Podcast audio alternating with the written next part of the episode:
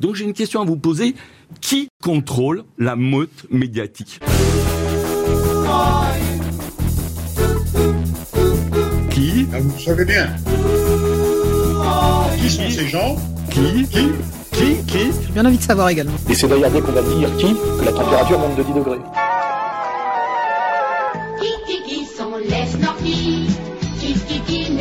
S'il n'y a pas assez d'eux, il faut nous dire de quoi il y a trop. Qui? Ben, C'est la communauté que vous connaissez bien. Je vous demande de vous arrêter. Qui a le droit? Qui a le droit? Qui a le droit de faire ça? C'est parti mon kiki Chers amis auditeurs, bonjour, bonsoir. On se retrouve pour cette édition de C'est parti mon kiki, l'émission des pronoms interdits et des développements debout. On se retrouve cette fois-ci avec Monsieur Corias et Pierre de Brague, patron de la rédaction de Combat d'égalité et réconciliation. Alors messieurs, comme d'habitude, vous le savez, euh, lors de ces émissions, on a l'habitude de commencer, avant d'attaquer notre dossier, euh, par une euh, actualité qui a retenu notre attention. Alors, Corias, est-ce que vous avez, dans l'actualité, vu quelque chose passer qui a particulièrement excité vos papilles? Ouais, en fait, c'est un petit cours euh, rapide, hein, je vous rassure, sur l'information et les niveaux d'information. C'est l'affaire Blanquer. Alors, l'affaire Blanquer, tout le monde s'en fout. En gros, c'est Blanquer qui s'est fait choper à, à donner, disons, son protocole sanitaire à 800 000 profs à partir d'un lieu de vacances, donc à Ibiza, en Espagne. Et donc, ça a fait hurler euh, la moitié de la population. On peut analyser cette information de plusieurs façons. Il y a une façon primaire en disant le salaud de riche, il va à Ibiza avec sa gonzesse et il se fout de la gueule du monde parce qu'il envoie les protocoles sanitaires, c'est les restrictions à des profs qui, eux, sont en train de souffrir dans le froid en France. Donc ça, c'est le premier niveau, hein, c'est riche contre pauvre. Le deuxième niveau, c'est un peu, je dirais, le niveau canard enchaîné. On n'est pas dans la politique profonde, mais on, on commence à approcher de quelque chose d'un peu plus loin que l'écume.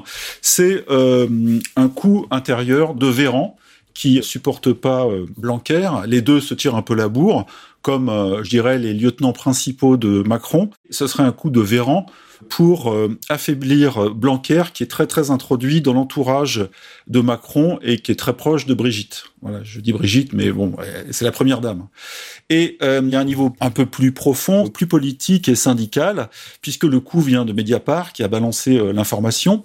Et Mediapart, en réalité, comme tous les sites gauchistes, travaille avec les syndicats et déteste Blanquer, qui, pour eux, est une espèce de ministre de droite traditionnaliste et surtout qui s'est opposé je dirais à la fermeture des écoles. Dans la manif des profs du 13 janvier, je crois, les profs se sont opposés à la politique euh, éducative du gouvernement, mais aussi ils ont réclamé un protocole sanitaire plus dur. C'est-à-dire que là, on était plus sur des profs, je dirais, dans le dans le terrorisme sanitaire que dans la défense des enfants. Et en fait, Mediapart s'est fait le relais euh, de ces syndicats. Mediapart a joué, je dirais, les syndicats contre Blanquer. Ils ont essayé de créer une agitation pour avoir la peau de ce ministre qu'ils considèrent comme étant un ministre de droite dans le gouvernement centriste de Macron. Puis un quatrième niveau, on l'a vu avec euh, la compagne de Jean-Michel Blanquer, qui s'appelle Anna Cabana, qui est journaliste et qui a donné une interview sur la chaîne i24 News, dont elle est euh, membre. Elle travaille pour BFM TV, donc sous les ordres de Drahi, et pour i24 News, qui est la chaîne sioniste euh, en français de Patrick Drahi, où elle a défendu le cas de ben, son compagnon, L'épouse de Jean-Michel Blanquer, on la connaît, c'est Anna Cabana, les journalistes politiques. Depuis que sa relation est officielle, elle ne traite plus de politique dans le JDD ou sur BFM, mais elle continue à le faire sur i24 News, sujet du débat hier soir. Cette crise politique hein, autour de Jean-Michel Blanquer, autour, qui est au cœur d'une tempête. Anna Cabana anime donc un débat sur son mari avec qui elle était à Ibiza, sans jamais le préciser à l'antenne. On a cru à un gag, mais non, cela s'est vraiment passé comme ça. Euh, donc un cas de délit d'initié, de mélange des genres, etc. hallucinant que seule la France quasiment connaît dans le monde.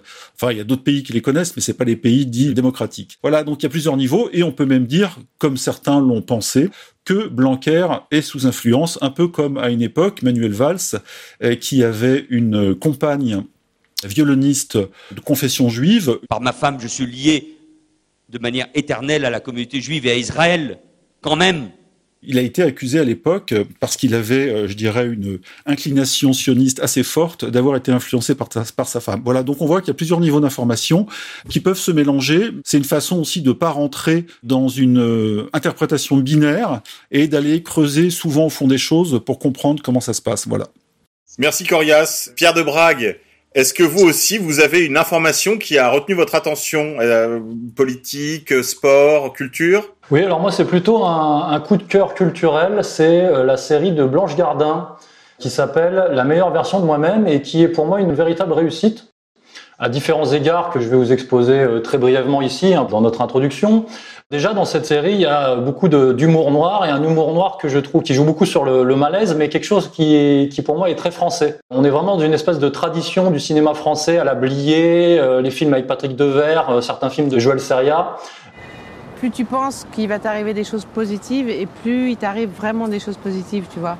C'est vraiment un truc, il faut que tu te concentres, que tu mettes ton attention sur euh, le, le, le, fait que tu es sûr que ce qui va t'arriver, ça va être positif.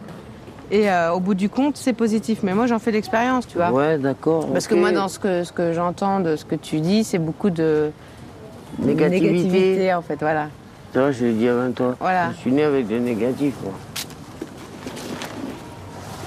Oui, donc bah, ça, par exemple, ça rentre Après, pas dans, euh, dans, mon histoire de positivité. Parce que... Ensuite, au niveau de la réalisation, c'est réalisé, si vous voulez, façon documentaire, en immersion, euh, vue de l'intérieur.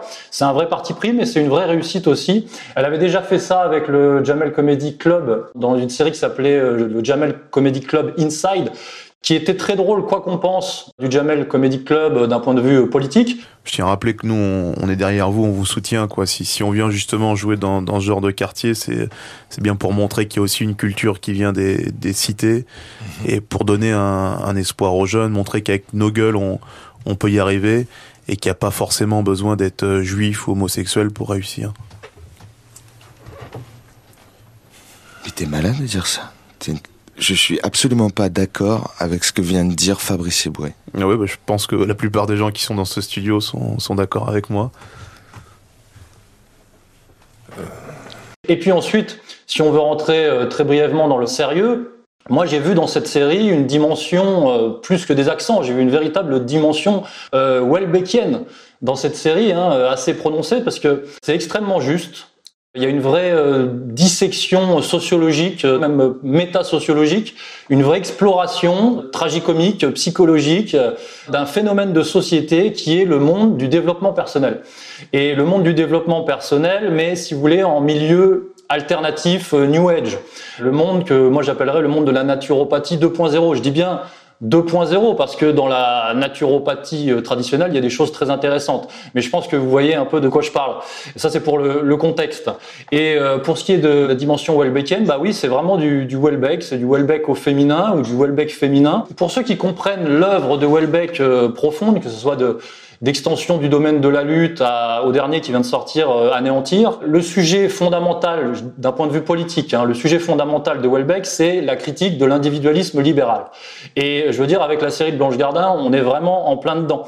Et puis, euh, chez Welbeck, il y a cette exploration aussi des conséquences névrotiques du capitalisme, et plus précisément les dégâts que ça a produit sur toute une génération, à savoir la génération des 68 arts. Je veux dire, euh, Welbeck, c'est quand même le, le médecin légiste des boomers, quoi.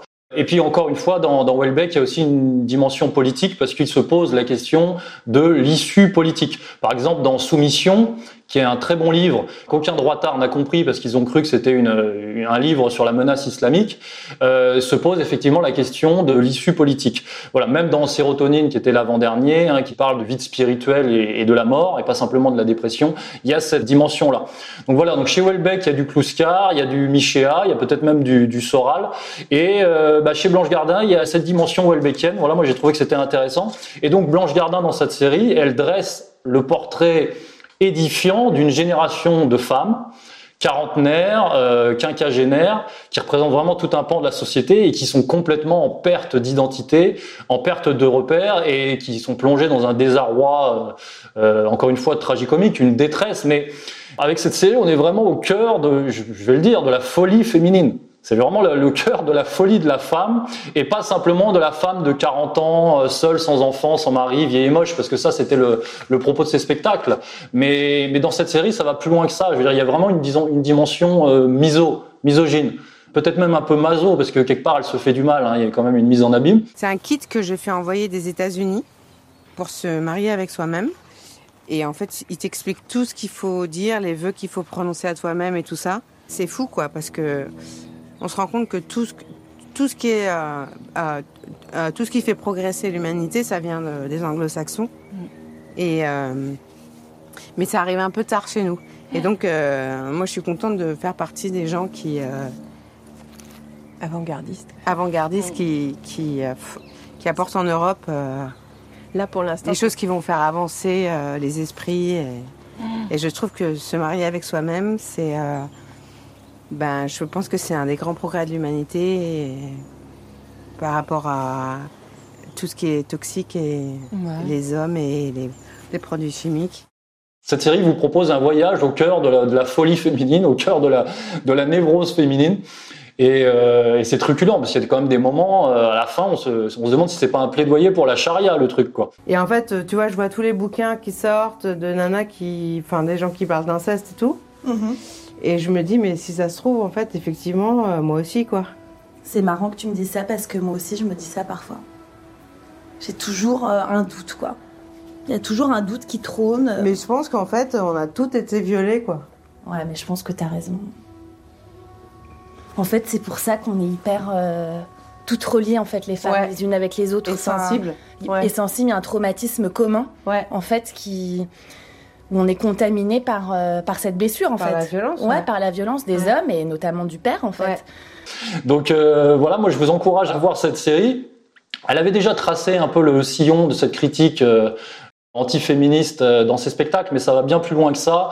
Et encore une fois, les droitards n'ont rien compris. D'ailleurs, ils ont essayé de récupérer la série en disant c'est une série de droite, euh, comme ils ont fait avec Gaspard Proust euh, parfois. J'ai vu des chroniques, par exemple, de Charlotte Dornelas, je crois. Enfin, je veux dire, les droitards comprennent jamais rien. Je veux dire, c'est pathétique. Et d'ailleurs, moi, la série de Blanche Gardin, elle m'a donné cette idée. Je lui propose de faire une saison 2 sur les droitards. Parce que j'ai déjà un scénario en tête. Voilà, ça serait une exploration du monde des droitards. Ça parlerait de toutes les névroses du milieu catho, natio, euh, racialisto, euh, bourgeois, euh, droitard. Principalement donc l'homosexualité refoulée. Je pense que c'est un, c'est une thématique de fond. Ce modèle, c'est celui que nous ont donné les homosexuels, hein, qui niera les extraordinaires profits qu'ils ont pu tirer de la pratique du coming out. hein.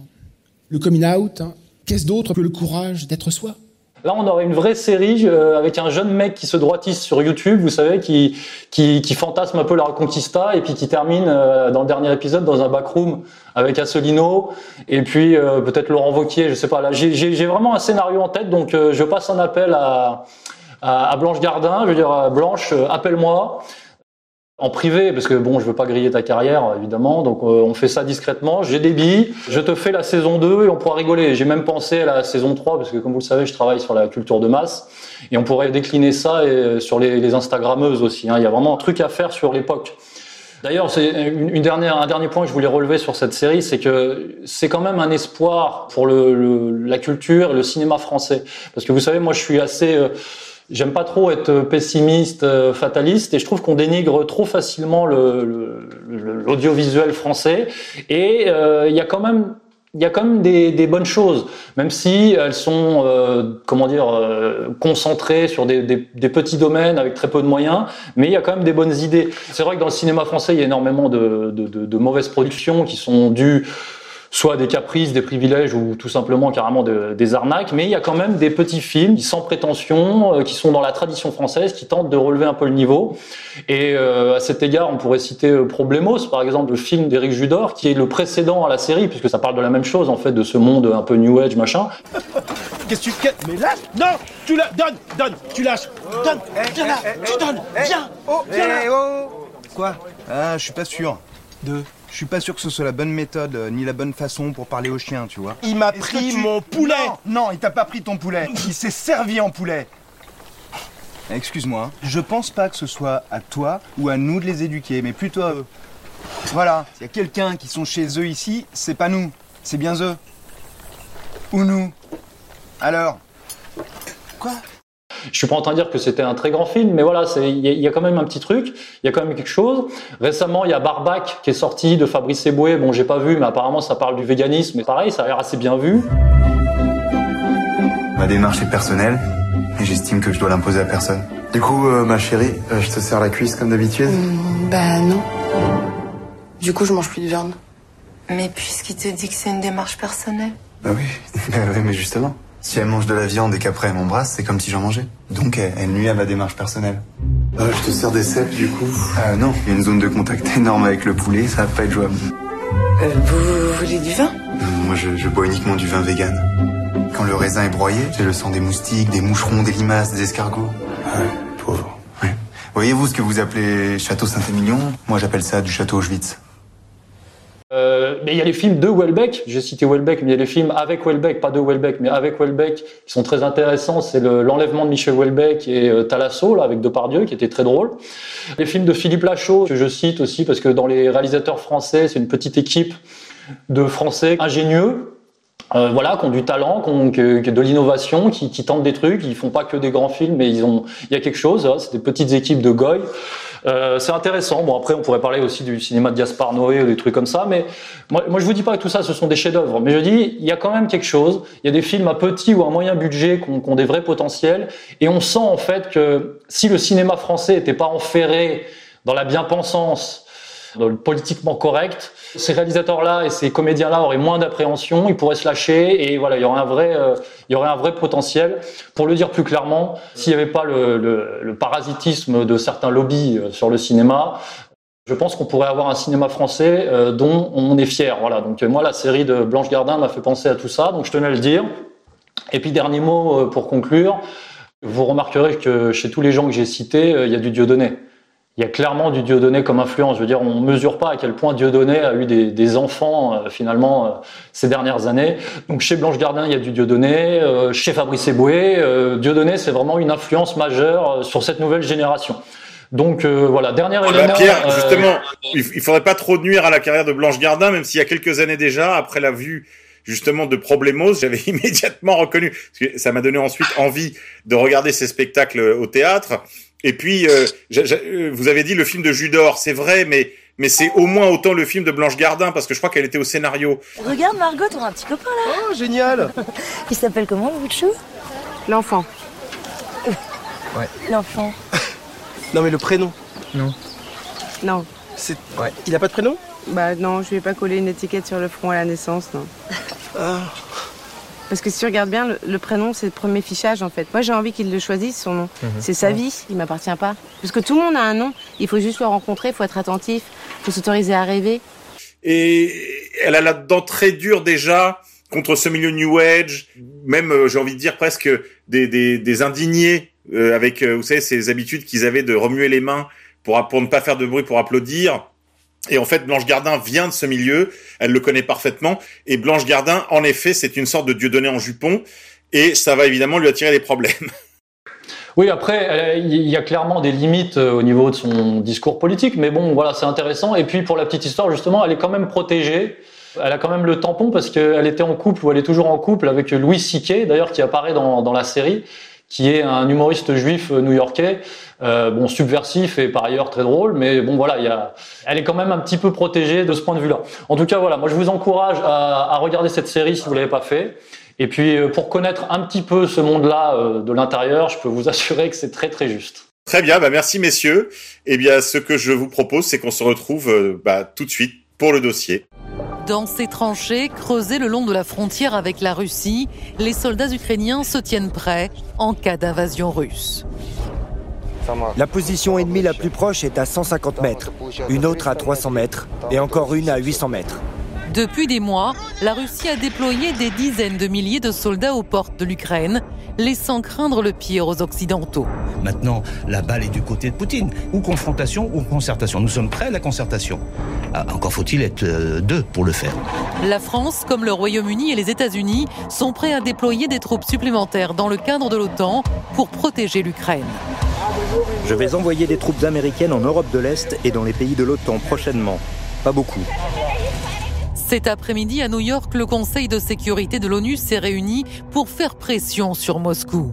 Face à la perspective de nouvelles sanctions contre des intérêts russes, la Russie se défend en posant des conditions à une sortie de crise. Limiter les manœuvres militaires de l'OTAN près de la Russie et surtout empêcher l'Ukraine d'intégrer l'Alliance atlantique.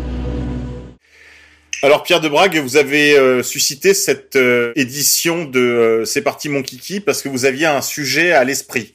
Est-ce que vous pouvez en dire un peu plus à nos auditeurs?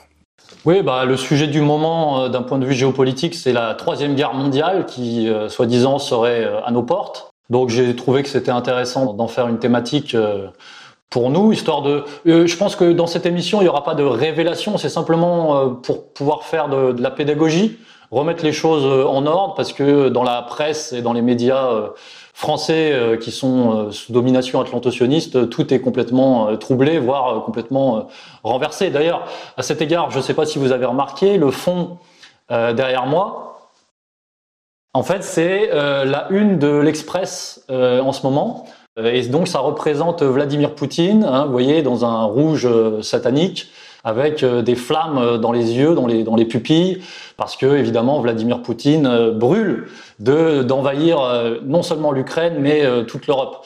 Voilà, donc ça, c'était intéressant de le relever. D'ailleurs, à qui appartient l'Express? Hein, Je vous le dis, hein, c'est la, c'est la une de l'Express en ce moment. À qui appartient l'Express? À Patrick Drahi euh, dont on a parlé tout à l'heure, même si l'Express euh, de mémoire est un magazine qui a été fondé par la famille euh, Servan-Schreiber. Donc c'est quand même un magazine ultra communautaire par Servan-Schreiber et je crois par euh, Françoise Giroud, euh, l'ancienne ministre de la Culture, de son vrai nom, je crois, Gucci, Gourji, quelque chose comme ça. Enfin bon, on est dans quelque chose de très euh, communautaire et euh, l'Express c'était le magazine euh, néolibéral euh, avant l'heure, macronien avant l'heure quelque part, parce que c'était le magazine qui euh, faisait la C'est un magazine centriste, un magazine... c'est un magazine de la gauche américaine, de la gauche juive américaine, euh, qui était euh, ardent défenseur de la nouvelle société, de l'américanisation des mœurs, des mentalités, de la politique française. Elle a toujours choisi les candidats centristes. Euh, donc, j'ai envie de dire, sans surprise, Patrick Drahi poursuit ce euh, brillant héritage. Oui, oui, c'était le magazine qui s'était mis au service officiellement des idées de Pierre Mendès France. Mendès France a été lié à l'Express de toutes les manières. À l'origine, le journal a été fait pour lui, de la façon la plus claire, pour le mettre au pouvoir, ou si nous ne pouvions pas le mettre au pouvoir, tout au moins pour mettre ses idées au pouvoir. Voilà, donc euh, il y a quelque chose. Et effectivement, c'est le magazine néolibéral et atlantiste euh, par excellence, quoi. Et donc là, ils sont, euh, ils sont à l'avant-garde de, de la, de la russophobie. Et aujourd'hui même, euh, ils ont donné la parole à euh, Bernard-Henri Lévy, sans surprise, pour une interview dans laquelle BHL a déclaré que Vladimir Poutine, je crois, je cite texto, a déclaré la guerre à l'Europe, tout simplement. Donc on est vraiment dans, dans, dans cette thématique. Et maintenant, bah, je pense qu'on peut peut-être revenir sur, euh, je sais pas, soit sur l'histoire de la relation euh, russo-américaine, euh, soit sur peut-être euh, les événements qui ont déclenché un peu le, les tensions du moment, peut-être le Kazakhstan, l'Ukraine. On peut, on peut refaire un peu l'historique. Oui, bah, je pense que la première date qu'il faut rappeler, c'est bien sûr après les indépendances en 91, la dislocation de la CEI, la communauté des États indépendants, euh, donc qui a vu naître, renaître une Ukraine indépendante.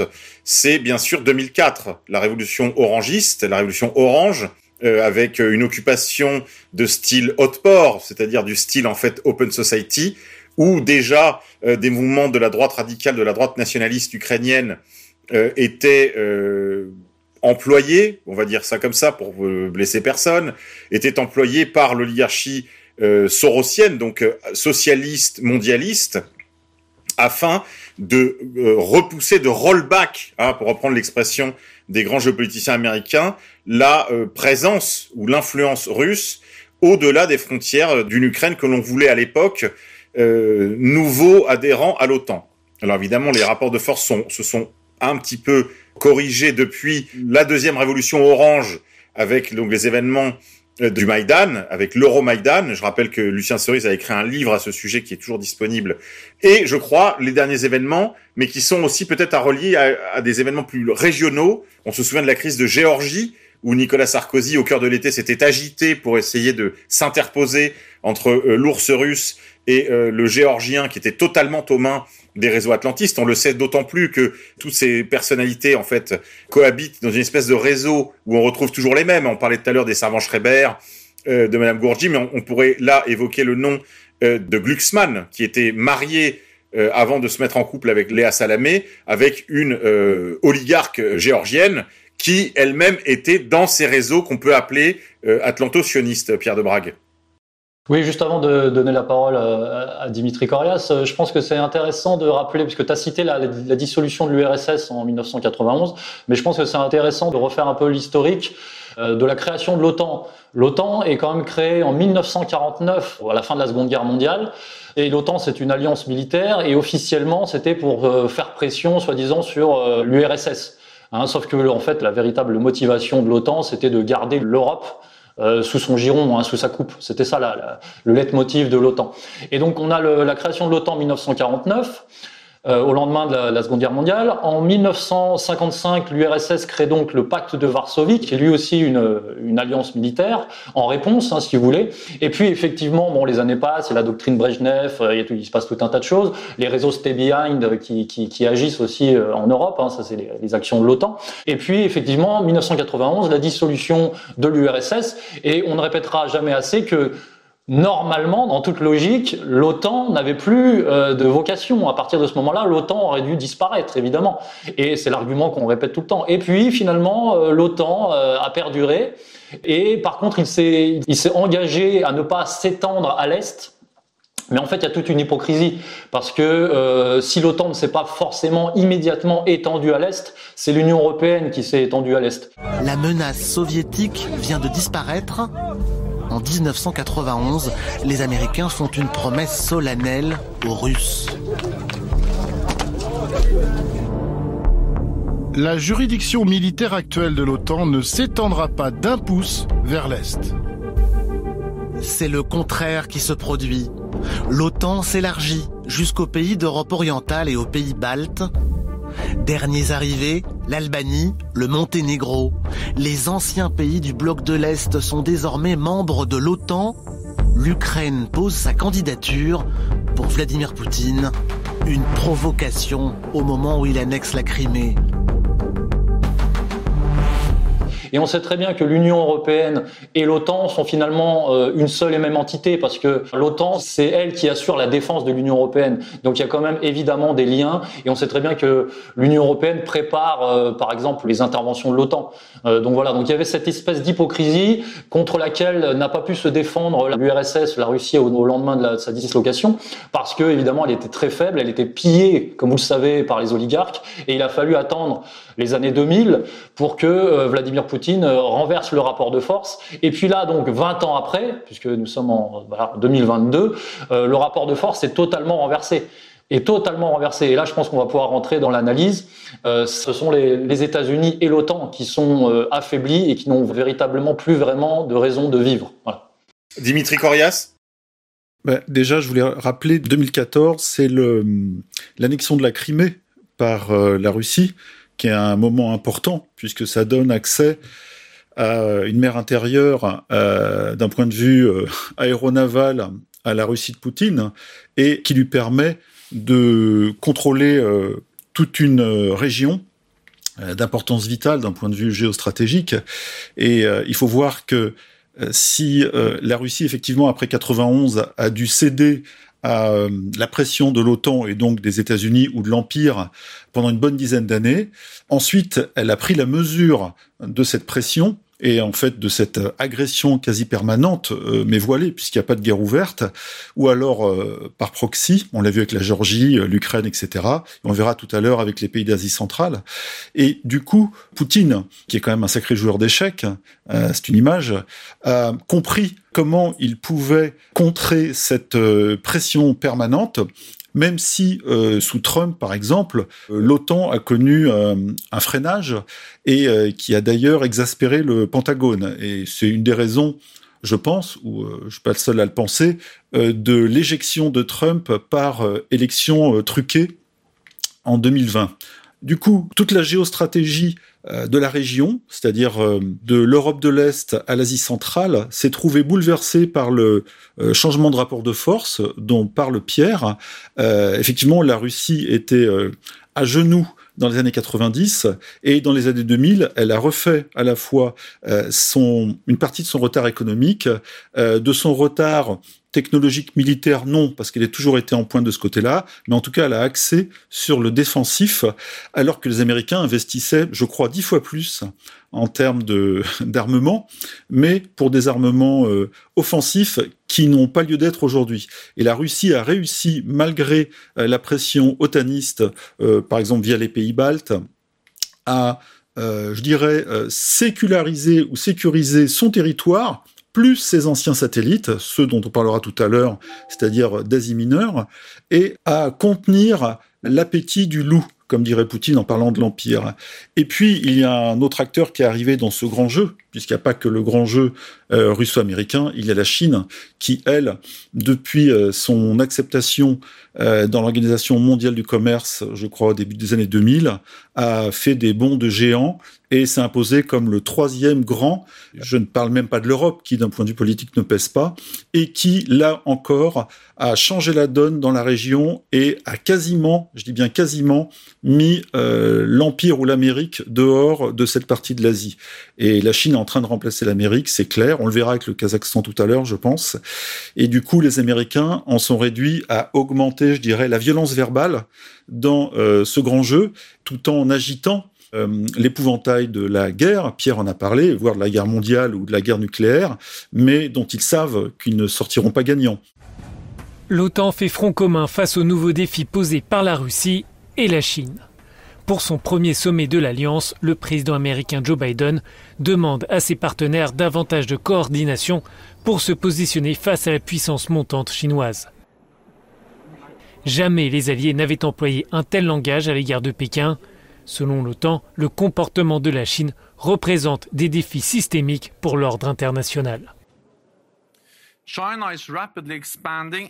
La Chine renforce rapidement son arsenal nucléaire avec plus de missiles et un grand nombre de systèmes sophistiqués. Elle reste opaque sur sa modernisation militaire et sa coopération militaire avec la Russie se fait à travers des exercices dans la zone euro-atlantique. Voilà, donc on en est là aujourd'hui. Tout est en train d'être redéfini et surtout, surtout, euh, au cœur de l'Asie, là où tout se passe en ce moment entre l'Iran, le Kazakhstan, la Chine, le Pakistan, l'Inde, l'Afghanistan, c'est là où tout se joue. Et euh, je dirais que l'intérêt géostratégique mondial s'est déplacé euh, du Proche-Orient à l'Asie centrale. Merci Dimitri. Oui, je crois qu'il faut rappeler quand même que le départ des Américains de Kaboul est une immense victoire pour Pékin. Euh, et puis sur ce qui concernait plutôt la Russie, rappeler peut-être deux événements pivots.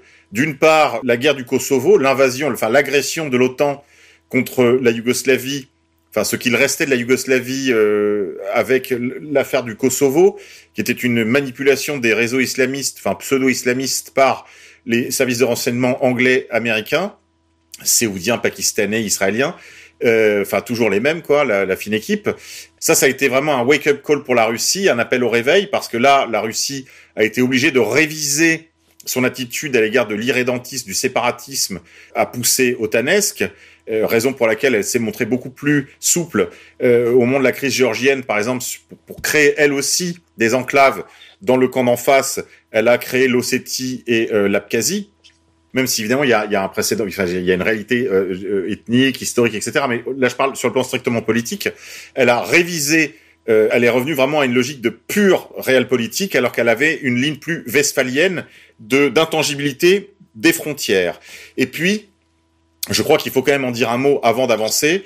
Euh, l'immense victoire de la Russie en Syrie, euh, victoire de la Russie en Syrie contre l'alliance otanesque, enfin en tout cas avec l'OTAN en son cœur, avec Turquie, États-Unis, Angleterre, France, bien entendu Israël et euh, les euh, clients, les Qataris, les Séoudiens et bien entendu la Turquie comme euh, colonne vertébrale de l'OTAN, quand même pays le plus nombreux, le plus puissant dans la région et qui était très intéressé à la fois en Libye mais également en Syrie de pousser ses pions. Donc Pierre de Brague. Oui, euh, je rebondis euh, sur ce que tu viens de dire parce qu'effectivement, la victoire russe en Syrie, c'est l'événement majeur de la dernière décennie et c'est euh, l'officialisation du renversement du rapport de force. Et en fait, là, on parle de troisième guerre mondiale en ce moment, en 2021, mais la troisième guerre mondiale, d'un certain point de vue, elle a eu lieu, c'était en Syrie, et elle a été gagnée par la Russie. Depuis 2015, en gros, et la victoire de la Syrie, on est dans une phase non pas de conflit chaud, mais on est dans une phase de négociation. Et ce qui se passe en ce moment, euh, depuis les, quoi, les trois derniers mois entre les, administrations Biden et Poutine, c'est simplement la queue de comète de cette séquence de d'hyper-négociation internationale entre la Russie et la Chine euh, d'un côté, et effectivement les États-Unis et l'OTAN euh, de l'autre. Donc ça, je pense que effectivement, c'est fondamental pour comprendre véritablement les, les enjeux du moment, quoi. En revanche, une chose est sûre, Pierre, c'est tu as parlé tout à l'heure de guerre mondiale. Euh, je, je crois qu'en effet, les, à lire les titres des vidéos qui nous sont suggérées par les grandes plateformes, aussi bien que les titres de la presse, les titres sont extrêmement alarmistes. Les nouvelles sont extrêmement inquiétantes. Je serais peut-être moins ironique que toi, Pierre, en, en reprenant ces titres. Alors peut-être que c'est simplement du gonflage d'abdos et de la comédie, mais en tout cas, les nouvelles sont extrêmement inquiétantes. Je rappelle qu'il y a l'article 5 que rappelle tout le temps euh, moraux euh, qui engagent tous les pays qui sont signataires du traité de l'Atlantique Nord à suivre dans quelque conflit que ce soit, leurs alliés. La France, comme il le rappelle très justement dans une vidéo qu'il a donnée, je crois, à nos confrères de RT France, le fait qu'un Zemmour appelle à la sortie du commandement intégré de l'OTAN ne nous garantit pas du tout contre la guerre. Euh, la sortie du commandement intégré de l'OTAN signifie simplement que nous ne sommes plus décisionnaires, mais qu'on va subir toutes les, les tambours de guerre euh, qu'on voudra bien nous imposer tant qu'on est dans cette alliance. Je crois qu'un mot d'ordre extrêmement clair d'une nation souveraine et d'une nation qui a été toujours le porte-parole des petites et moyennes nations comme la France, ce serait une sortie claire et nette de l'OTAN pour éviter tout risque d'entraînement dans une guerre, euh, j'ai envie de dire, par enchaînement, par une, chaîne des alliances euh, inexorable. Je rappelle que c'est ainsi que nous sommes entrés en guerre en 39-45 sur la question polonaise et en 14-18 sur la question yougoslave. Alors, on, va y venir parce que je pense que le véritable sujet de fond, en fait, c'est justement l'Europe et a fortiori euh, la France et l'Allemagne, quels vont être leurs positionnements dans cette affaire, c'est vrai. Mais effectivement, pour moi, je pense que ce qui se passe en ce moment, euh, c'est essentiellement de la com. Essentiellement de la com, de la diplomatie, de la négociation. Et puis après, si on veut rentrer dans les détails, euh, ce que tu as énoncé est juste, mais jusqu'à preuve du contraire, l'Ukraine ne fait pas partie de l'OTAN. La Géorgie non plus. Donc il n'y a pas vraiment de comment dire de, de légitimation à une intervention de l'OTAN, euh, quoi qu'on en pense et quoi qu'on en dise et quelles qu'en soient euh, les démonstrations euh, verbales à cet égard. Ensuite, l'idée véhiculée par la presse atlantocioniste que la Russie voudrait intervenir dans le Donbass, etc. Si la Russie avait voulu intervenir, elle serait intervenue depuis longtemps.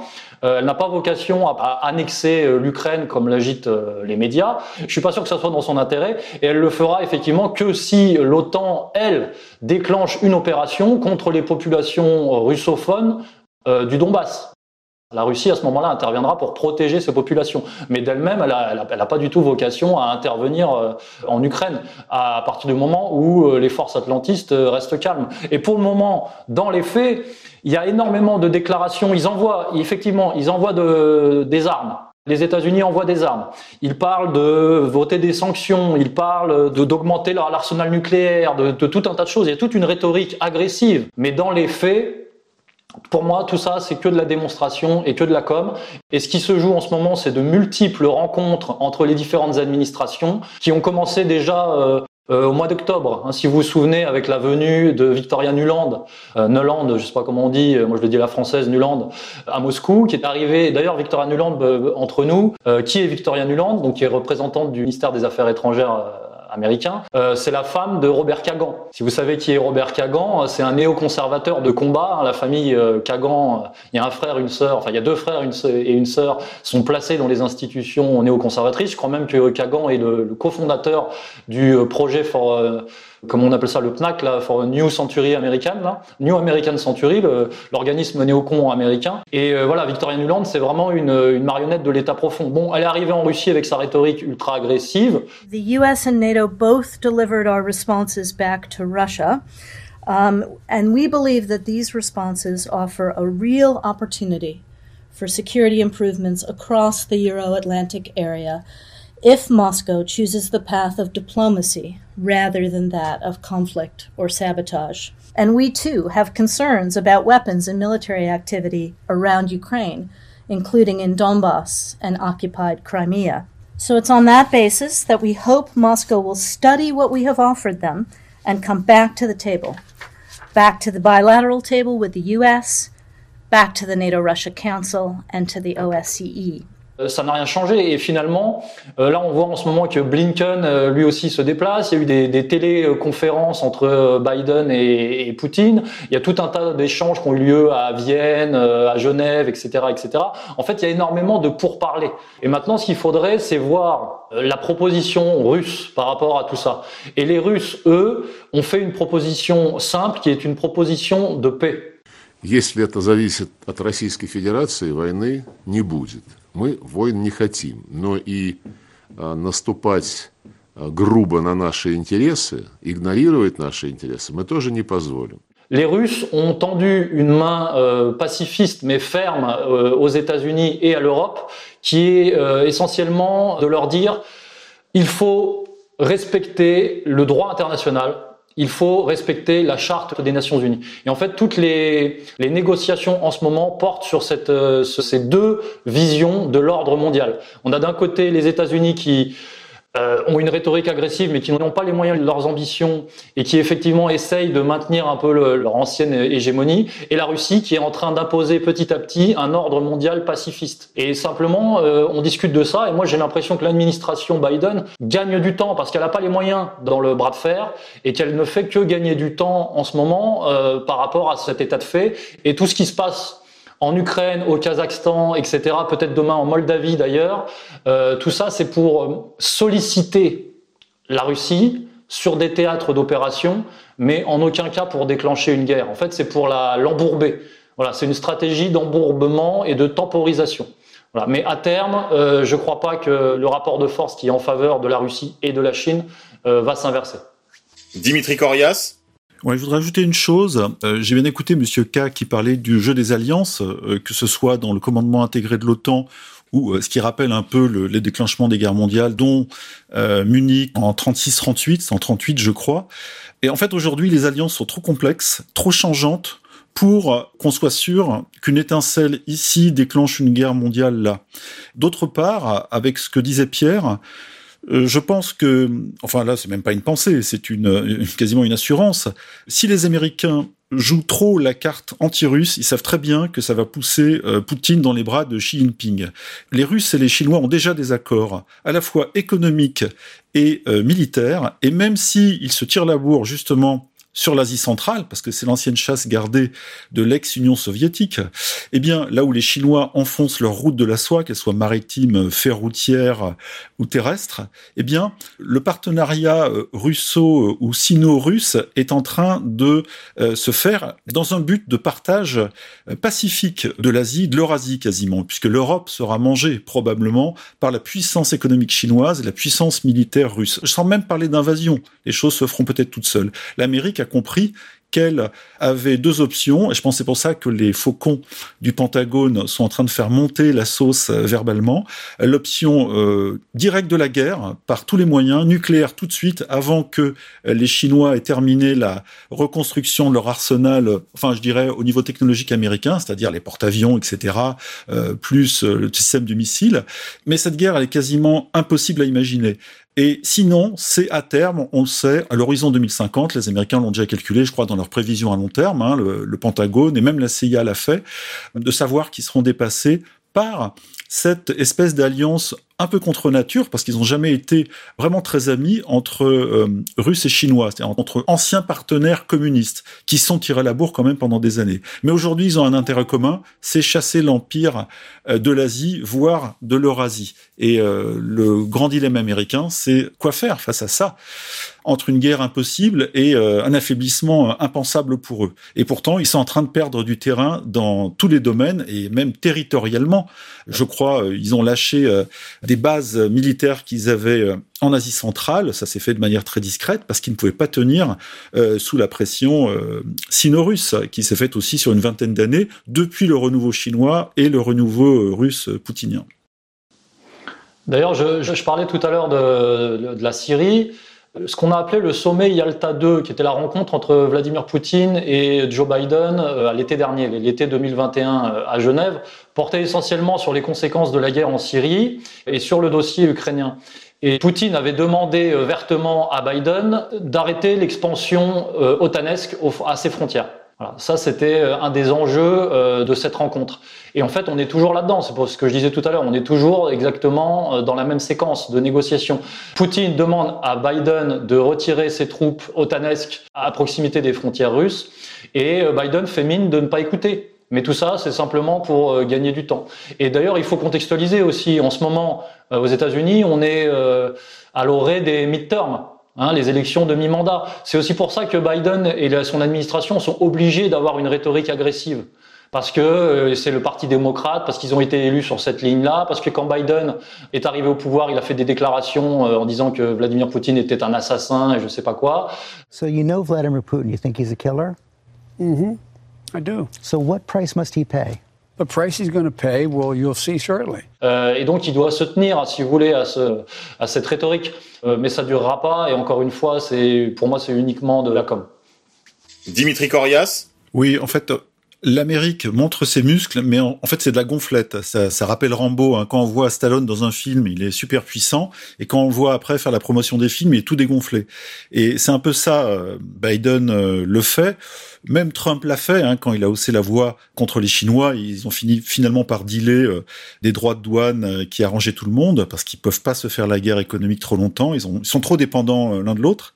Et je voulais dire que le, la Russie a montré, c'est pour ça que c'est important ce que disait Pierre tout à l'heure, en 2015-2016, euh, ou même jusqu'à la fin, jusqu'à 2020 quasiment, ou 2019, de la séquence syrienne, qu'elle pouvait euh, technologiquement geler les communications sur des zones entières.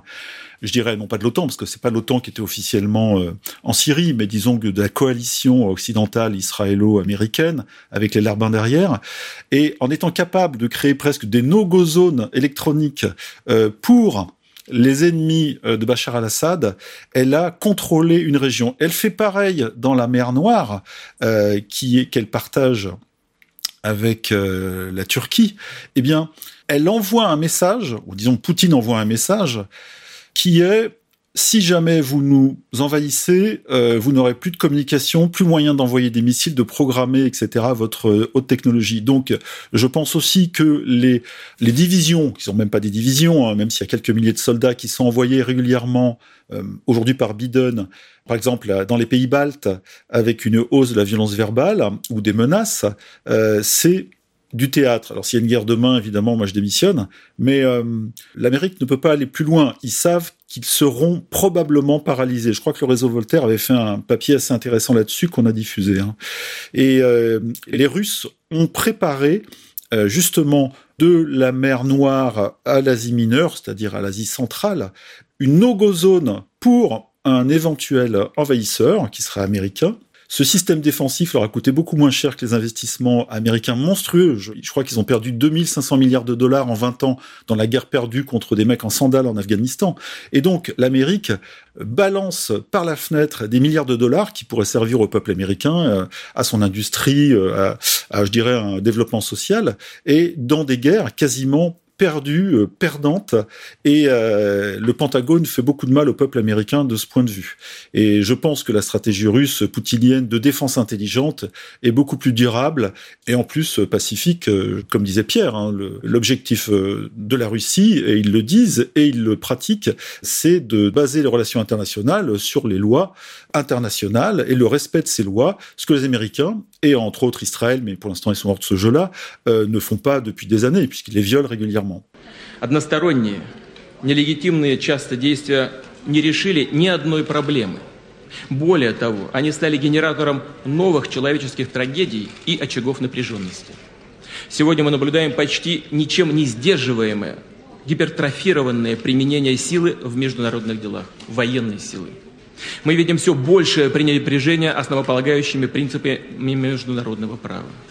Больше того, отдельные нормы да по сути чуть ли не вся система права одного государства, прежде всего, конечно, Соединенных Штатов, En fait, il y a une espèce de réforme de l'ordre mondial proposée par la Russie et la Chine, réforme de l'OTAN, réforme de l'ONU, pour revenir à quelque chose effectivement de, de, de, je sais pas, de pacifiste, oui, on va le dire, on va le dire comme ça. Quoi de plus moral et euh, de plus, euh, je dirais, en associant plus de pays, parce qu'avant le, la surdomination américaine des années 90, hein, euh, où les faucons avaient dit, ou en, tous les cas les néocons avaient dit qu'ils avaient 10 à 15 ans pour euh, se refaire la plotte contre le monde entier, ce qu'ils ont fait d'ailleurs, ils ont lancé des guerres de partout, eh bien, euh, cette période d'ailleurs pour eux est terminée, et aujourd'hui, un nouvel ordre mondial, de fait, est en train, ah ben, bon, il y a eu les BRICS, etc., mais est en train de s'instaurer presque naturellement, avec euh, Russes et Chinois à la baguette, et les Américains freinent des quatre fers, puisque le, le barycentre de la géostratégie mondiale s'est déplacé euh, vers l'Asie, là où les Russes et les Chinois euh, sont bien implantés parce que c'est chez eux. Et l'Amérique, même en se projetant avec ses huit ou neuf porte-avions, avec sa puissance, etc., et avec ses alliés derrière collés au cul euh, par l'OTAN, un OTAN très branlant, à part gueuler, je vois pas ce qu'ils peuvent faire d'autre, et personne ne, veut d'une guerre euh, mondiale. Euh, et c'est pour ça que il y a même des néocons intelligents aux États-Unis euh, qui parlent d'un partenariat à redéfinir ce que voulait faire Trump d'ailleurs avec la Chine plutôt que de les attaquer billes en tête parce que euh, on, je dirais, on a, on n'insulte pas l'avenir. Pierre, vous vouliez aborder d'autres aspects de ce conflit? Bah oui, dans, dans cette reconfiguration euh, mondiale des relations internationales, je ne sais pas comment on peut dire, la question c'est quid de l'Europe? Que va faire l'Europe? Parce qu'en fait, on voit les positions euh, s'affirmer. Et que va faire l'Europe et que va faire l'Union européenne, hein, si on peut les dissocier? Et euh, on voit que euh, l'Union européenne est à un tournant, c'est-à-dire va-t-elle rester dans le giron atlantiste? Va-t-elle se tourner vers la Russie? À la limite, ça, j'y crois pas trop. Ou va-t-elle vraiment jouer la carte, enfin, la carte de l'indépendance? Et après, avec quelle vision? Et en fait, on voit que par rapport à la proposition euh, poutinienne de paix internationale, on voit que les Européens ne saisissent pas du tout la main tendue, en fait. Emmanuel vient de dire que l'Europe et les États-Unis ont des engagements communs, notamment en matière de sécurité, mais il ne faut pas avoir peur là-dessus. Nous allons vous aider. Nous allons assurer la sécurité. En tout cas, nous allons faire tout ce qui dépend, tout ce qui dépend de nous pour qu'il n'y ait plus de nouvelles menaces. Je pense que c'est dans cet axe qu'on doit réfléchir surtout. Euh, quant aux questions de sécurité, je veux rassurer euh, euh, Vladimir. Je n'ai pas peur parce que la France a une armée qui sait se protéger de toute façon seule, mais j'ai aussi mes devoirs à l'égard de reste des alliés européens et je pense que cette, architecture de sécurité européenne que j'évoquais tout à l'heure, c'est notre responsabilité. Mais elle ne se fera pas en tournant le dos aux États-Unis d'une part, et elle ne peut pas se faire aux dépens d'autres États de l'Europe d'autre part. C'est-à-dire que Poutine est en train de dire aux Européens, vous pouvez enfin arrêter d'être des vassaux de l'Empire, euh, vous pouvez enfin euh, vous détacher de l'Empire, et les Européens répondent, par la voix, par l'entremise de Macron notamment et d'Ursula von der Leyen, les Européens, qui a été très agressif ces derniers jours, les Européens répondent non merci. En fait, nous voulons continuer à être des vassaux. We are prepared. There's a whole set of economic sanctions in place targeting the financial and energy sector, dual use goods and defense. Our response to any further aggression may take the form of a robust scaling up and expansion of these existing sanctions. And of course, we are ready to take additional, unprecedented measures with serious consequences for Russia. Donc il y a véritablement cette question qui pour moi est fondamentale de quel avenir pour l'Europe et quel avenir pour l'Union européenne. Mais là, ce que je vous ai décrit, c'est un certain pan de l'Union européenne. C'est le pan le plus euh, lié à l'empire de l'Union européenne. Donc là, je vous ai parlé de ce que représente Emmanuel Macron, des gens qui sont derrière lui, de ce que représente l'Union européenne euh, en tant que structure. Mais par exemple, l'Allemagne en tant que pays, en tant que nation, je ne suis pas sûr qu'elle soit totalement alignée sur cette conception, parce qu'on sait que l'Allemagne a des intérêts, notamment le Nord Stream 2, le gazoduc euh, russe, qui est euh, fondamental pour elle hein, en termes énergétiques et économiques. Donc on est à un tournant et on va voir comment va se comporter l'Europe, mais j'ai bien l'impression que euh, l'idée euh, des gens qui sont, euh, enfin de l'oligarchie qui domine la France, a comme intention de faire d'un restant de l'Union européenne le pilier, le nouveau pilier fondamental de l'empire. Voilà, ça j'ai l'impression que c'est la, menace qui nous guette, en tout cas nous en tant que Français. Dimitri Corias? Oui, on, a longtemps, pendant des années, parlé du couple franco-allemand, l'origine de la de l'Union européenne et de la paix en Europe, ce qui n'est pas faux. Et il faut ajouter que euh, il n'y a pas si longtemps, avant la crise du Covid, je crois, les Allemands ont proposé à la France. Alors les Allemands n'ont pas de dissuasion nucléaire. Hein. Seuls en Europe, je ne parle pas de la communauté européenne ou de l'Union européenne, les Anglais et les Français ont une défense euh, par dissuasion nucléaire indépendante. Donc c'est les deux seuls pays capables de se défendre ou de ne pas être envahis euh, grâce au bouton rouge. Les Allemands ne l'ont pas. Et les autres pays, d'ailleurs, n'ont pas, non, les 27, enfin les 26 ne l'ont pas en Europe. Eh bien, les Allemands ont proposé à la France de, je dirais, d'appartenir à son bouclier nucléaire, et en fait, en faisant un petit OTAN, c'est une façon de mettre un coup de pied de l'âne à l'OTAN, puisqu'il y a des dissensions entre euh, l'OTAN et l'Allemagne, parce que l'Allemagne a été longtemps, le, je dirais presque la soumise de l'OTAN. Il y avait des bases américaines longtemps, il y a des missiles, etc. Euh, en Allemagne, tournés vers la Russie, avant c'était l'Union soviétique. Bref, l'Allemagne a souffert de cette domination américaine, dont elle ne veut plus, et il y a eu des accrochages entre Merkel et Trump à propos de l'OTAN puisque l'Allemagne refuse de payer pour une défense européenne aux Américains qui, en fait, la maintiennent sous sa coupe. I want Europe to pay. Germany pays 1%. They should be paying 4%.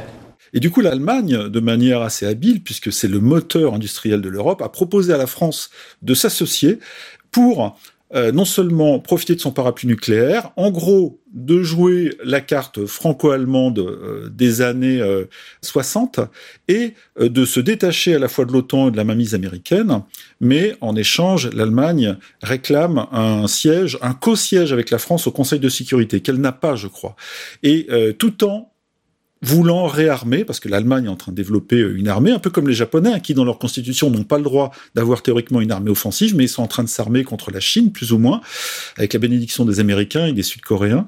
Eh bien, l'Allemagne a envie de peser maintenant militairement. C'est-à-dire que souvent on dit qu'en géopolitique, la puissance industrielle, la puissance économique doit s'exprimer militairement. Pas forcément par un impérialisme ou un, là pour le coup un pan-germanisme, mais la puissance industrielle se projette toujours stratégiquement dans d'autres pays. Et l'Allemagne a envie de peser de manière assez indirecte militairement et se débarrasser de ce carcan merdique qu'est l'OTAN, qui est juste, le, je dirais, la botte américaine qui est sur sa tête ou sur son cou depuis des décennies. Et elle a proposé ça à la France. Alors ça pourrait peut-être être une porte de sortie, résoudre ce problème d'une Union européenne qui est complètement boursouflée et euh, inefficace, et euh, refonder un partenariat industrialo-militaire entre la France et l'Allemagne pour repartir sur d'autres bases et peut-être reformer avec d'autres pays autour une indépendance européenne. C'est une voie, c'est pas encore euh, validé évidemment. Bah déjà, ça, ça dépendra des, du résultat des élections françaises. Euh, moi, mon hypothèse, c'est que c'est qu'en fait, on va vers une Union européenne 2.0, ou en tout cas, le plan de l'oligarchie, c'est d'aller vers une Union européenne 2.0 qui sera certainement restreinte, euh, conduite certainement par Emmanuel Macron. On a déjà parlé de ça dans l'émission avec Xavier Moreau, hein, le prix Charlemagne, etc. Euh, et qui serait euh, effectivement cette espèce de d'Europe de la défense, la nouvelle génération, ce vieux serpent de mer, mais qui serait, à mon sens, une Europe de la surveillance, pas une Europe de la défense, mais une Europe de la surveillance. Und aus diesem Grund wird die Kommission demnächst eine sichere europäische digitale Identität vorschlagen. Eine, der wir vertrauen und die Bürgerinnen und Bürger überall in Europa nutzen können, um alles zu tun, vom Steuerzahlen bis zum Fahrradmieten. Eine Technologie, bei der wir selbst kontrollieren können, welche Daten ausgetauscht und wie sie verwendet werden. Mais je pense qu'elle sera très qu'on n'aura pas les pays euh, d'Europe de l'Est. Euh, je suis pas sûr qu'on ait l'Allemagne. On voit en ce moment que la France et l'Italie se rapprochent et c'est marrant de voir qu'il y a quand même des similitudes dans les dirigeants français et italiens. Hein. Je veux dire, on a quand même la banque, le néolibéralisme euh, entre Draghi et Macron. Il y a quand même quelque chose. Et puis surtout, quand on superpose la carte du covidisme et effervescent en ce moment euh, sur les problématiques euh, géopolitiques et militaires dont on parle, on voit que ça colle parce que en France, en Italie et aussi en Autriche en ce moment, mon, développera une autre fois, on voit que ce sont les pays les plus covidistes finalement. Et je me demande si cette Europe de la défense, qui sera une Europe de la surveillance, n'a pas besoin effectivement du, du Covid pour advenir. En tout cas, voilà, c'est une hypothèse, une piste que je soumets. Très bien, bah écoutez, merci beaucoup messieurs. Malheureusement, il n'est de bonne compagnie qui ne se quitte, l'heure avance. Alors je vais, euh, si vous le voulez bien, vous donner encore à chacun euh, trois minutes pour conclure sur ce beau dossier, ce gros dossier. Je suis un peu rassuré à vous entendre parce que je vous avoue que ce matin, en lisant les titres de la presse, euh, des titres alarmistes, en voyant que Emmanuel Macron s'engageait à envoyer des troupes de françaises en Roumanie. On parle de l'Ukraine beaucoup parce que c'est évidemment le, la patate chaude, mais il y a la question des pays baltes, à laquelle moi-même je suis très attaché. Je suis très sourcilleux sur l'indépendance de ces petites nations, comme français d'abord et comme passionné de, des trois mers, hein, de, l'Intermarium. Je suis très préoccupé du sort de ces petits pays et je comprends qu'ils souffrent d'une sorte de paranoïa dont ils ne se guériront jamais parce que l'histoire a été trop dure avec eux et que donc évidemment toute leur existence euh, jusqu'à la fin des temps, ce sera la préoccupation de euh, leurs grands voisins russes qui, je crois, est beaucoup plus pacifique qu'il n'a été par le passé. Mais enfin, euh, en lisant la presse ce matin, j'étais extrêmement angoissé à l'idée aussi que des pays comme les pays baltes, qui d'une certaine manière jouent leur vie hein, dans ces affaires, euh, pourraient très bien nous faire une sorte de Sarajevo. Et, ben, je suis rassuré à entendre Monsieur Corias aussi bien que vous, Pierre, euh, que bon, euh, a priori, tout ça, ça cache des négociations qui sont absolument pas secrètes, mais qui sont continues depuis, dites-vous, euh, la fin du conflit en Syrie. Je, je, je, sors de cette émission un peu rassuré. Alors, messieurs, un mot de conclusion. Dimitri Corias. Ouais, je vais parler très rapidement du Kazakhstan. Vous allez dire qu'est-ce que c'est que ça? C'est un très grand pays qui fait cinq fois la France et qui a servi euh, sous Staline, je dirais, de lieu de déportation agricole, parce y avait deux lieux de déportation euh, à l'époque, dans les années 30. On envoyait des ouvriers euh, défricher, défricher les forêts sibériennes ou creuser dans les mines, que ce soit d'or ou de sel, très loin. On en profitait pour désenclaver ces zones très difficiles d'accès et le Kazakhstan, c'est là où on envoyait bah, des peuples qui avaient un, peu désobéi euh, à la doxa socialiste et euh, qui, eux, étaient envoyés dans les champs qu'on appelait les terres vierges, pour travailler et euh, à l'enrichissement agricole de l'Union soviétique, hein, qui avait du mal à nourrir sa population. Le Kazakhstan, c'est un pays très important aujourd'hui, que personne ne connaît même pas 20 millions d'habitants, etc. Et donc une espèce de composition euh, assez étrange d'un ancien satellite euh, russe et, qui est au carrefour de toutes les tensions aujourd'hui. Il y a autour l'Iran, la Chine, le Pakistan, l'Inde, la Russie évidemment, et c'est là où se joue le grand jeu. Et ce petit pays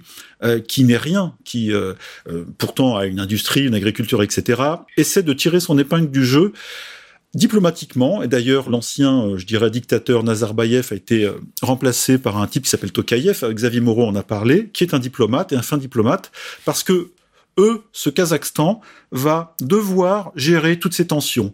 Euh, la tension terroriste avec évidemment pas mal de groupes armés euh, en Afghanistan, dont ils se servent eux pour leur influence autour, euh, le conflit indo-pakistanais, le conflit sino-russe parce qu'il y en a quand même toujours, le conflit, enfin des conflits de partout sur les frontières. Et eux, au milieu de ça, moi ça me fait penser un peu au Liban, dont on a dit un jour, euh, si le Liban s'en sort, ce pays multiconfessionnel entouré par des grands appétits, non seulement syriens et israéliens, mais aussi russes et américains, on le sait, si ce pays s'en sort, et plus la France, ça voudrait dire qu'il y a une, et c'est pour rassurer Monsieur K, il y a un avenir pour la paix euh, dans le monde quelque part. Si ces trois religions arrivent à vivre ensemble, eh bien, hors euh, phénomène religieux, au Kazakhstan, c'est pareil. Si ce petit pays arrive à gérer euh, toutes les tensions qu'il y a autour, dans une paix très très fragile, parce qu'il y a des escarmouches et des conflits armés un peu partout, mais qui restent sous les radars, des micro-conflits, je dirais, eh bien, euh, ça voudrait dire qu'on peut arriver,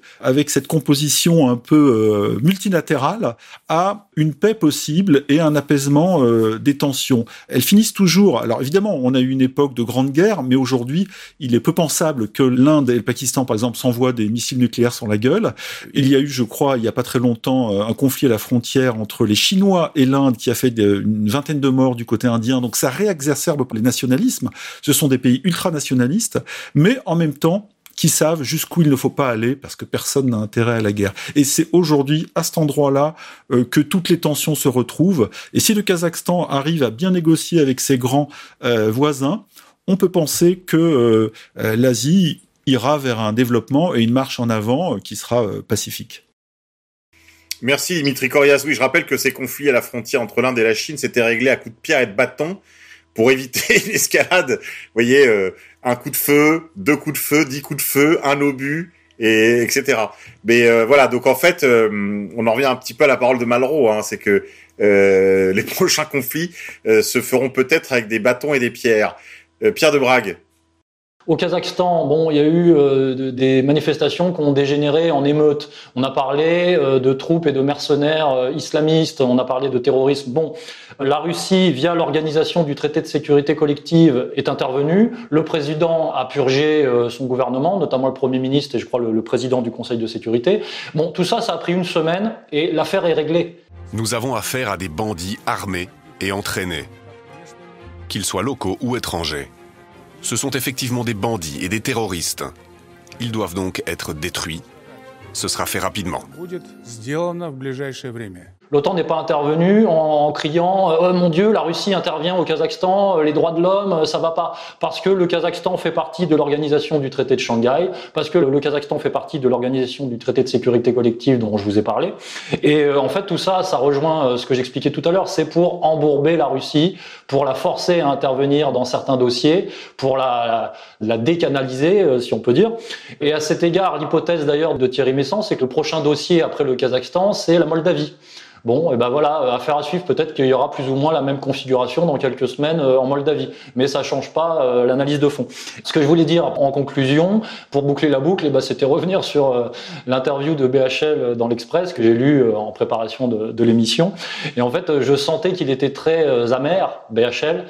Il disait bon bah oui, Poutine a déclaré la guerre à l'Europe. Euh, et il poussait, et BHL pousse l'Occident à intervenir finalement, pousse l'Occident à l'affrontement, mais il est très déçu, très désappointé parce que il se rend bien compte que les États-Unis ne le font pas et ne vont pas le faire. On sent que BHL l'a compris, et en fait il se, il se repose maintenant sur les Européens. Il pousse les Européens à l'affrontement.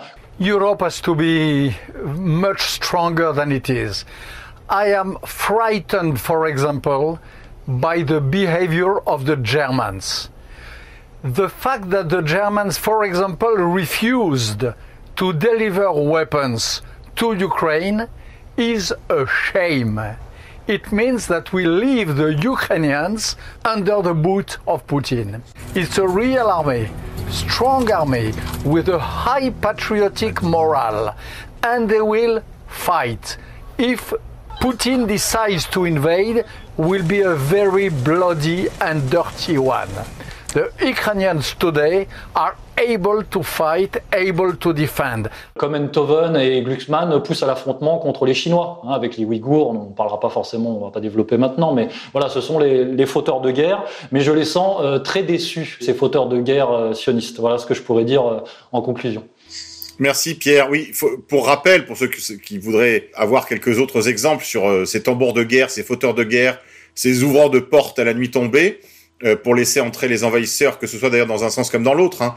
Il y a des passages très éloquents dans le dernier livre de Youssef Indy, là, enfin, pardon, l'avant-dernier livre de Youssef Indy, l'autre Zemmour, sur l'Andalousie, sur le rôle joué par les, les fauteurs de guerre, les faucons, les néocons, tout ça, ce sont que des faux noms, des faux nés, pour parler de ceux dont on ne peut pas parler.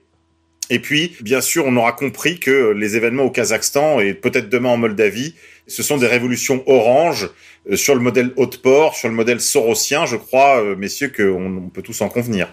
Alors, chers amis, on va se quitter, mais euh, comme à notre habitude, pour les souscripteurs du financement participatif, on se retrouve après pour les bonus. Alors, comment, bah, comment fonctionne ce financement participatif, Pierre? Euh, eh ben, écoutez, les, les, contributeurs euh, à différents échelons ont droit à différents bonus et à partir euh, de 20 euros par mois, effectivement, vous aurez euh, accès aux bonus de cette émission et vous retrouverez d'autres contenus, notamment On nettoie l'info, l'émission que j'anime avec Monsieur Corias ici présent, qui a été beaucoup demandé par, par notre public et qui donc revient pour les contributeurs au financement participatif une fois par mois. Voilà, donc nouveau financement participatif de la rédaction qui s'allie avec ERFM, hein, qu'on poursuit le, partenariat. Et donc, euh, nouvelle vignette euh, sur laquelle euh, tu es bien présent, Monsieur K, avec Youssef Indy et Nunes Darbois, et une belle équipe, une belle équipe de combat, quoi. Bah merci, oui, c'est vrai qu'on est très content de ce nouveau financement participatif qui va maintenant abonder, on va dire, l'ensemble de, de, bah, l'équipe, hein, de l'ensemble des travaux. Euh, elle était initialement concentrée sur la rédaction de combat. Euh, cette équipe s'étoffe, elle s'arme d'une nouvelle corde à son arc, on pourrait dire, dans l'outil euh, administré avec beaucoup de talent par euh, Yann Purdom, le directeur de l'antenne de ERFM, la radio en couleur et en ligne en continu d'égalité et réconciliation. Euh, bah, merci à vous, messieurs, euh, de partager un peu euh, votre magot pour pouvoir développer bah, des projets tels que la défense de vos opinions, de vos coups de gueule, vos coups de cœur, également bah, votre liberté intérieure, votre capacité à avoir du contenu de qualité qui sort des sentiers battus. je dis ça sous le contrôle, bien sûr, de Dimitri Corias. Qui lui a bien connu la presse parisienne et qui a bien connu le mainstream alors, chers amis, je compte sur vous. On se retrouve juste après ça pour vous, souscripteurs. Et pour vous autres, on se retrouve eh bien, dans quelques jours seulement pour une nouvelle édition de C'est parti mon kiki, l'émission des pronoms interdits et des développements debout.